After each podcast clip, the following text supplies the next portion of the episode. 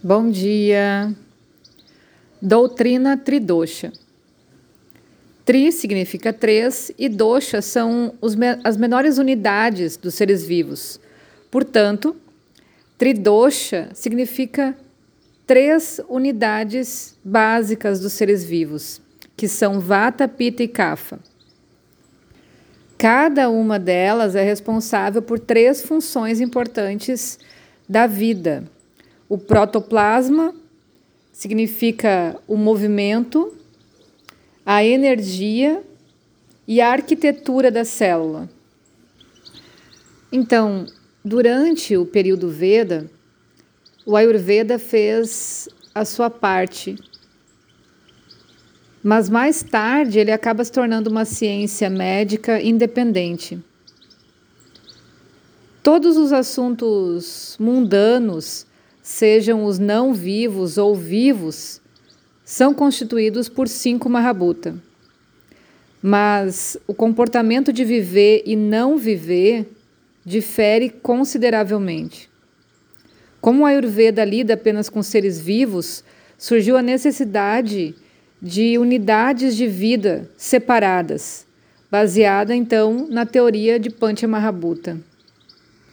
O Tridosha é baseado em Panchamahabhuta. A vida tem três características básicas. Primeiro, é, possui a qualidade de realizar atividades e movimentos sem a ajuda externa. Por exemplo, no ambiente externo, Vayu Mahabhuta, que significa o ar, ele é responsável por fornecer a força necessária para que vários movimentos aconteçam. Mas para movimentos adequados de Vayu, o espaço ininterrupto, ou seja, a caixa, é um requisito essencial. Portanto, Vayu, que é o ar, e a caixa, que é o espaço, são complementares entre si, para que haja o movimento. Dessa forma, o conceito de Vata Dosha foi desenvolvido e ele é o responsável por todos os movimentos do corpo. A segunda diferença entre os vivos e os não vivos é que os seres vivos têm o poder de gerar energia sozinhos para suas atividades, enquanto não vivo depende de uma fonte externa de energia para os movimentos. A alimentação recebe combustível dos alimentos, mas são necessários alguns processos para torná-lo adequado à assimilação do corpo vivo, assim como para obter energia desses alimentos. Para isso, a gente precisa dos processos de digestão e metabolismo. E o processo de transformação está sob o domínio de Agni Mahabhuta, o princípio do fogo. Dessa forma, o conceito de Pita Dosha foi evoluindo. E para amenizar essa ação individual do fogo, é associado a esse Pita Dosha Jala Mahabhuta, água também. E essa forma Pita é a segunda unidade básica dos seres vivos. Ela é responsável pela digestão, metabolismo, portanto, todos os tipos de reações bioquímicas que ocorrem no corpo.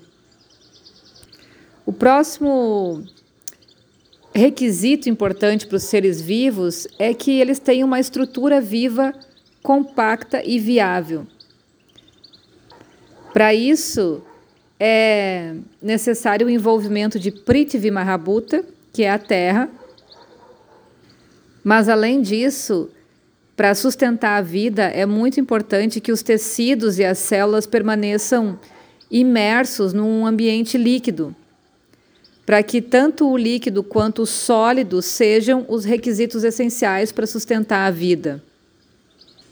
Dessa forma, os antigos estudiosos de Ayurveda desenvolveram o conceito de kapha, que compreende tanto Jala quanto Prithvi Mahabhuta, água e terra.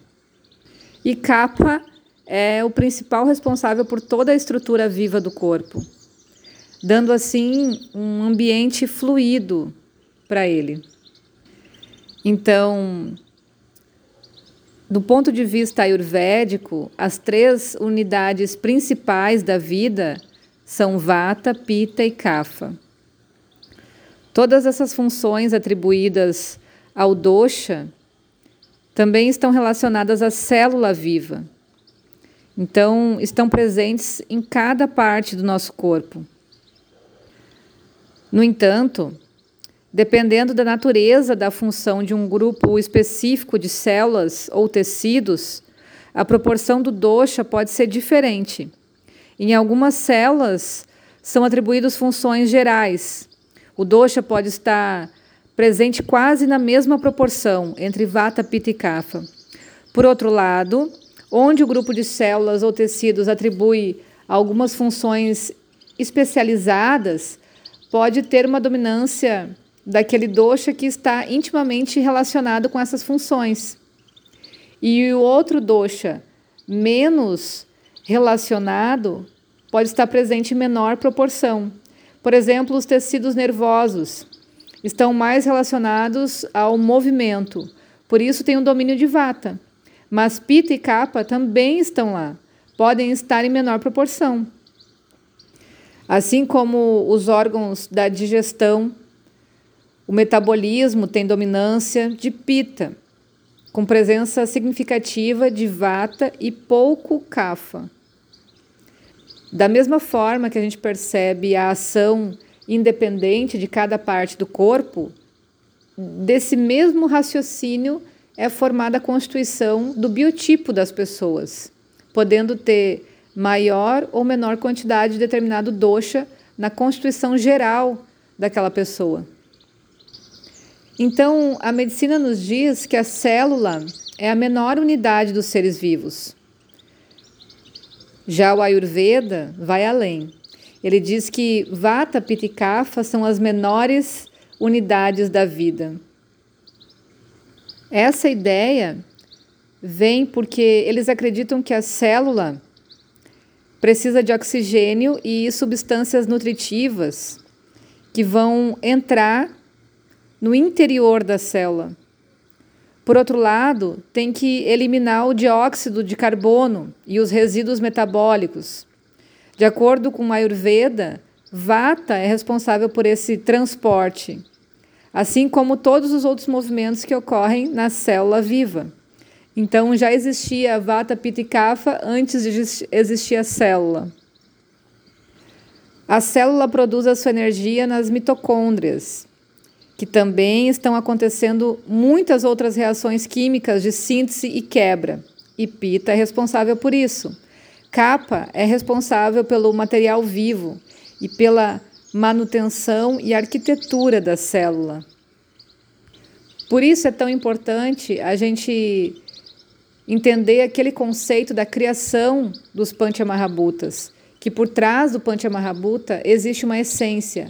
Aí a gente consegue fazer esse exercício de raciocínio para ver isso expresso nas menores escalas de vida. E a gente consegue perceber a ação, a existência de Vata Pitta Kapha por causa das suas ações, seus karmas. E aqui a gente usa Outro conceito que é a relação inerente dos doshas com os panchamahabhutas, porque vata tem a caixa e vaio, espaço e ar, pita tem principalmente agni, que é o fogo, e jala, que é a água, e kapha tem jala e prithvi, água e terra. E eles são responsáveis pelas diferentes funções fisiológicas psicológicas do organismo vivo. Portanto, o funcionamento e o equilíbrio adequado desses três doshas são essenciais para a nossa saúde e qualquer anormalidade na sua função ou distúrbio pode levar a uma doença. Os doshas são considerados muito sensíveis ao ambiente interno e externo. Eles tendem a se perturbar com facilidade. Por isso que estar presente e atento ao nosso dia a dia é extremamente relevante. É muito rico essa experiência de poder aproveitar um ensinamento raiz e como que é construído esse ensinamento dentro de, um, de uma universidade ayurvédica, né? dentro de um estudo de Ayurveda. Muitas vezes a gente pega informações muito soltas e quando é feita uma pergunta mais incisiva, a gente não consegue raciocinar como o movimento acontece. E com esse tipo de leitura, de estudo, a gente começa a forçar um pouquinho a mecânica do cérebro, mas daqui a pouco vai, daqui a pouco vai fluindo assim, e a gente se torna uh, donos desse tipo de conhecimento, desse tipo de raciocínio, para poder utilizar ele da forma como a gente precisar para a nossa saúde, para o nosso entendimento do dia a dia. No próximo áudio, a gente vai começar a dissecar então cada doxa, certo? Um excelente dia e um beijo para todo mundo.